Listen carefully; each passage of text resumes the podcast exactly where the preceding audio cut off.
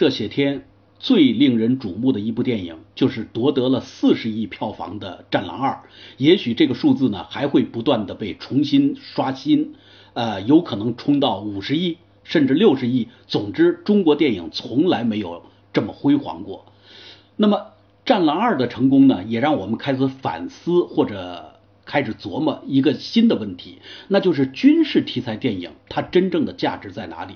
它真正的艺术魅力在什么地方？以及如何创作真正能够传世的军事题材影视剧？呃，那么当我们讲到这个问题的时候，我们就想起了上个世纪八十年代。我国著名的三代导演谢晋先生导的一部电影《高山下的花环》，那么这部电影呢是根据李存宝的同名小说改编的。我们现在把这个已经陈旧了的故事题材影片找出来，重新讲给大家听，也许和《战狼》相比，会给我们一些新的启迪，一些新的帮助，可能会让我们更加清晰地明白究竟什么才是好的。军事题材电影，什么才是虚假的 CS 或者叫游戏？那么我们先把高山下的花环的故事给大家讲一下。那么这个故事，首先我们要明确，它有一个背景，就是在一九七九年的时候，我们中国发起了对越自卫反击战，也就是和越南呢打了一仗。而一九七九年是什么年份？恰恰是中国刚刚经历了文革。正在拨乱反正的时候，这个时候的部队是个什么德行？通过这个小说，我们就能感受得到。正像今天，我们天天嚷嚷着我们要这么着，我们要这么那么着，但是今天的部队到底是个什么德行？你把他拉到战场上，是骡子是马溜一溜，恐怕你就明白了。这个闲话我们少叙，我们接着说高山下的花环这个故事。那么，正是因为听说了要打仗。解放军某部宣传处的干事赵蒙生，他是一个高干子弟，在他妈妈的极力主张下，就一心想离开部队，干嘛呢？调回城市，因为这是自卫反击战前夕啊。他的母亲吴爽就凭借着自己跟雷军长的关系，就四处的活动，要把自己的儿子呢从部队里边赶紧弄回到城里边。而赵蒙生呢，他。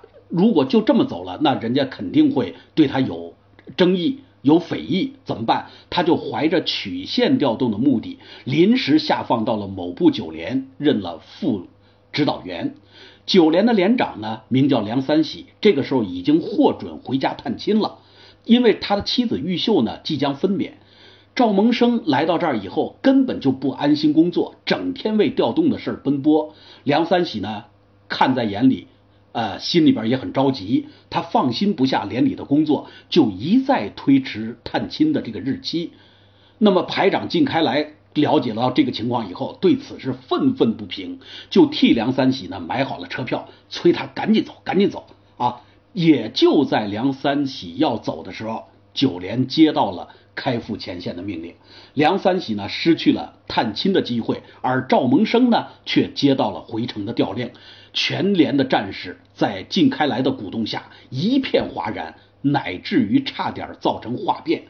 那么，呃，梁三喜严厉地斥责了赵蒙生这种临阵脱逃的可耻行为。舆论的压力，赵蒙生自己的反省，最后呢，决定了他没有走，也跟着上了前线。那他的母亲吴爽听说了以后，当时就着急了，吓坏了，不顾军情紧急呢，竟然动用前线的专用电话。要求他的一个朋友雷军长把他的儿子赵蒙生立即调离前线。好在呢，这位雷军长，雷军长根本不听他的，在电话里边谴责了这位自私的母亲。那么到了前线以后，九连呢担任穿插的任务，在鏖战中，靳开来、梁三喜以及雷军长的儿子，绰号叫小北京的这个儿子，都先后的牺牲了。赵蒙生呢，在这种血与火的洗礼中，也经受了考验。战后清理战友的遗物，这个时候呢，梁三喜留下的一个东西，让赵蒙生唏嘘不已。什么东西呢？居然是一张让他的家属替他归还他欠战友们的六百二十元的欠账的欠账单、欠条。赵蒙生看到这个以后，既唏嘘又惭愧又震惊不已。这个时候呢，烈士的家属纷纷来到驻地，梁三喜的母亲和他的媳妇玉秀用抚恤金和卖猪换来的钱，把这个梁三喜因为家里困难向战友借的这些钱呢，借的这些债呢。全部还清了，这个高尚的行动震撼了人们的心灵。影片的最后呢，是赵蒙生和他的战友们含着热泪列队向烈士的家属举手致以最崇高的敬礼。这就是呃谢晋导演导的，根据李存葆同名小说改编的1985年出品的电影《高山下花环》的故事。那么这部电影呢，获得了第五届中国电影金鸡奖的最佳编剧奖、最佳男主角奖、最佳男配角奖、最佳剪辑奖；第八届电影百花奖的最佳故事片奖、最佳男演员奖、最佳男配角奖、最佳女配角奖；文化部一九八四年的优秀影片一等奖等等等等，这些都不重要，获什么奖不重要，重要的是这部片子的艺术魅力到底在什么地方。重要的是，这部片子给我们今天来看军事题材电影，能给我们树立一个怎样的标杆？能够让我们能不能睁开自己真实的眼睛，去看看什么才叫真正有意义的军事题材电影？这么说吧，《高山下的花环》在美学风格上呈现出的悲剧的崇高美，是某些影片达不到的。在情节安排上，它是遵循戏剧化的原则，结构看起来很单纯，但是绝不简单。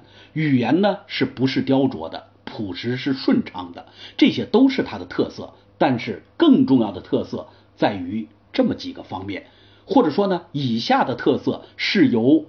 高山下花环电影的原作者，也就是小说的作者李存宝和我们的三代导演大名鼎鼎的谢晋大师共同创造出来的特色，都有哪些特色呢？我们先简单的介绍一下李存葆。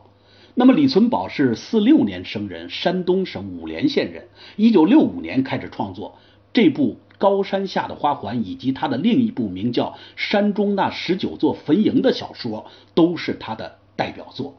李存葆军事题材小说的现实主义成就在哪里呢？在于他对当代军人形象美学价值的深刻把握和对军事文学悲剧内容的独到发现。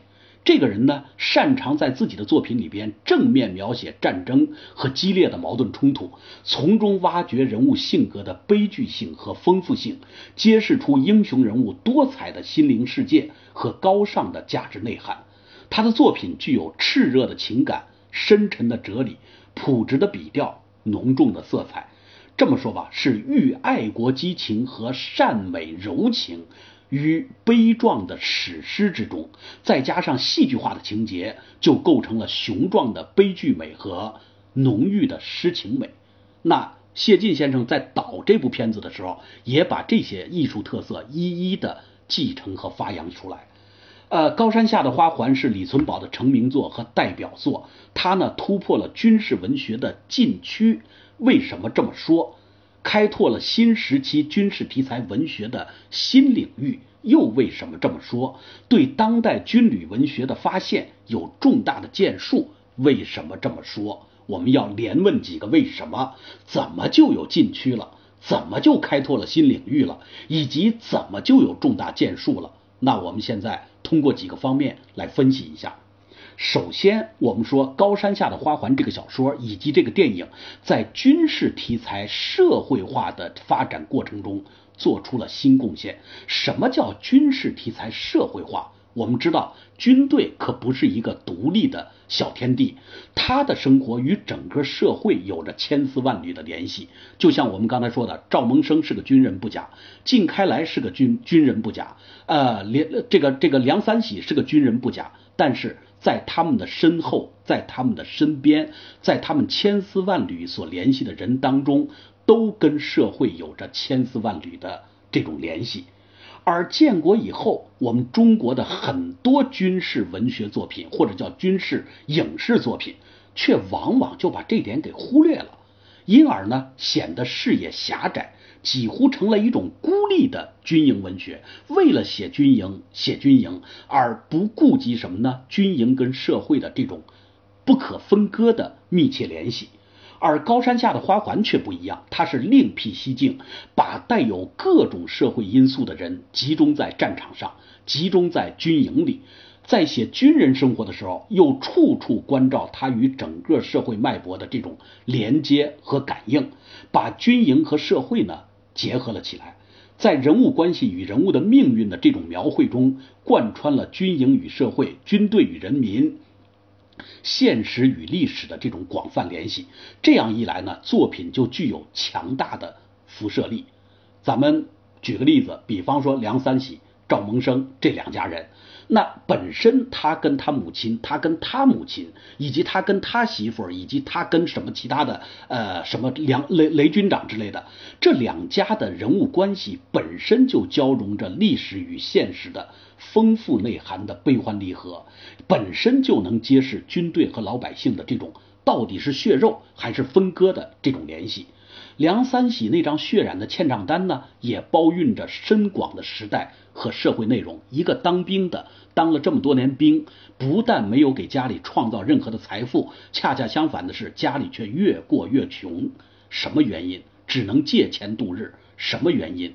今天的军人是不是不缺钱了？然而，如果他们的钱过于多的时候，他们真的去能保家卫国吗？我们有时候也不得不打上一个小小的问号，因为我们大家都知道，军队之腐败恐怕不是我们地方上所能理解得了的。这个我们也不再多说了，我们继续沿着刚才叙述的内容往下发展。那么。既然说这部电影包含着深深广的时代和社会内容，还包括了什么呢？就是剧中的那个人物形象——雷军长的儿子小北京，他在战场上居然是怎么死的呢？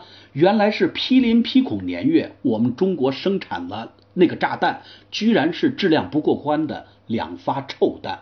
那么这两发臭弹要了军长儿子的命，这一笔写的也是振聋发聩。而那位牢骚大王靳开来呢，更加塑造的是有血有肉。他为国捐躯，但是最后却不能给他记功，为什么呢？就是因为你牢骚太多了，就是因为你网易什么什么地方了啊，等等。这样也使人们强烈的感受到了左倾思潮给军队，包括给中国人民带来的。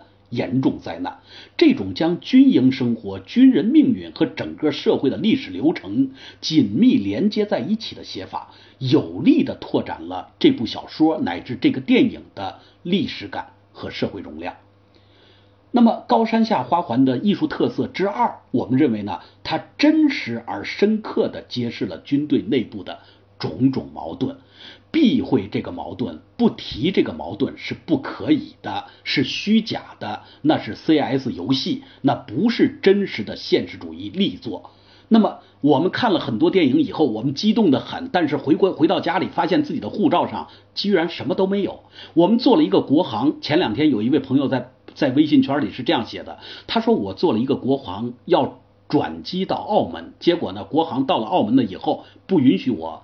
下机飞机为什么呢？因为我没带港澳通行证。那我就想问，我到底是不是中国人？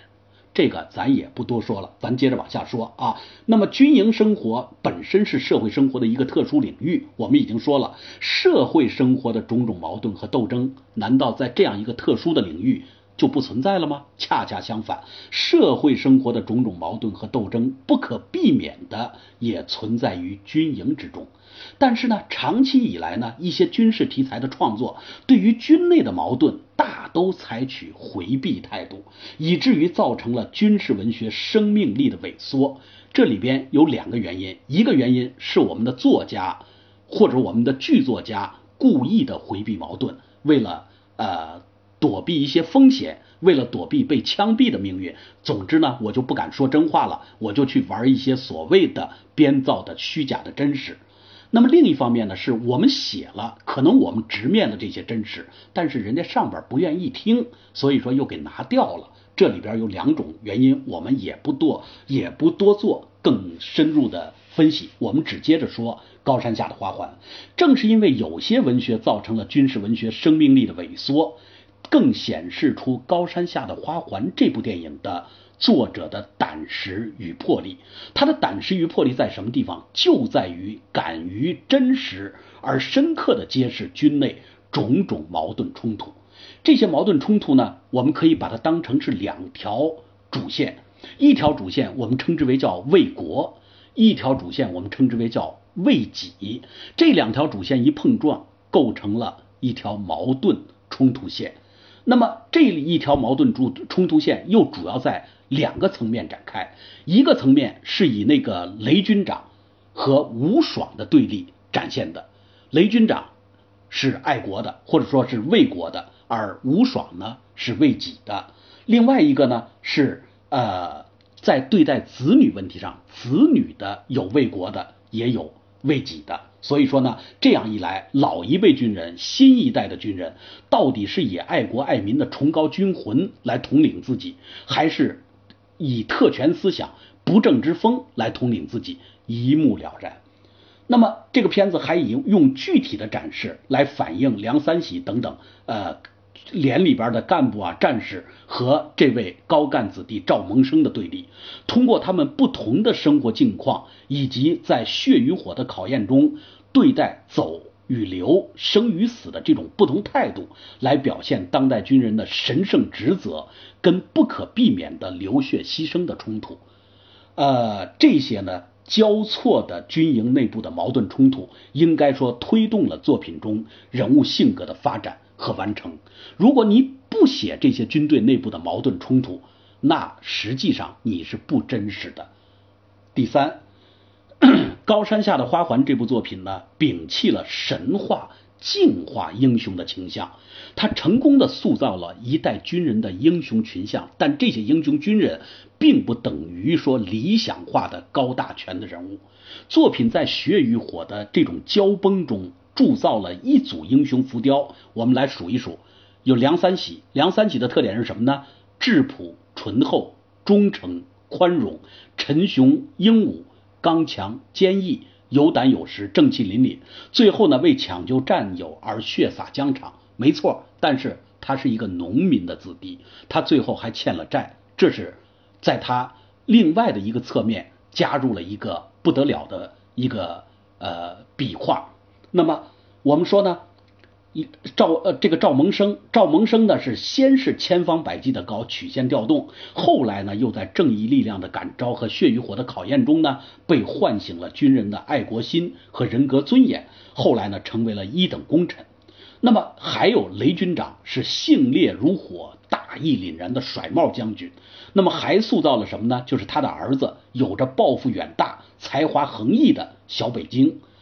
这里边最塑造的让观众久久不可忘怀的，或者说栩栩如生、呼之欲出的形象是排长靳开来。那么这个形象显示了更强的个性和更高的美学品味。他自称呢是牢骚大王啊，说话粗俗，非常的自由主义。但是呢，他的这些牢骚话往往不幸而刺中许多问题的要害，具有强烈的批判现实的意识。如果你们有错，为什么就不能让人家说呢？为什么人家说了，你就要把人家呃称之为叫什么妄议呢？这个我们就不多说了啊。那么在领导眼中，他是鸡肋，靳开来是鸡肋，他是有技术、有能力，能帮助你圆满的达到目的。那么我离不开你。可是呢，他为什么又说他是鸡肋呢？是因为他实现目的的那个手段绝不规范，因此呢，我不能重用你。啊，既不扔掉你，又不重用你，所以说呢，在战友中间，他被戏称为叫滑稽演员，没有空洞的豪言壮语，却富于浓郁的人情人性味儿，爱开玩笑，甚至似乎有点玩世不恭。但是在生死关头呢，他却深明大义，舍家报国。在他的身上，滑稽与崇高，平凡与伟大是交织而统一的。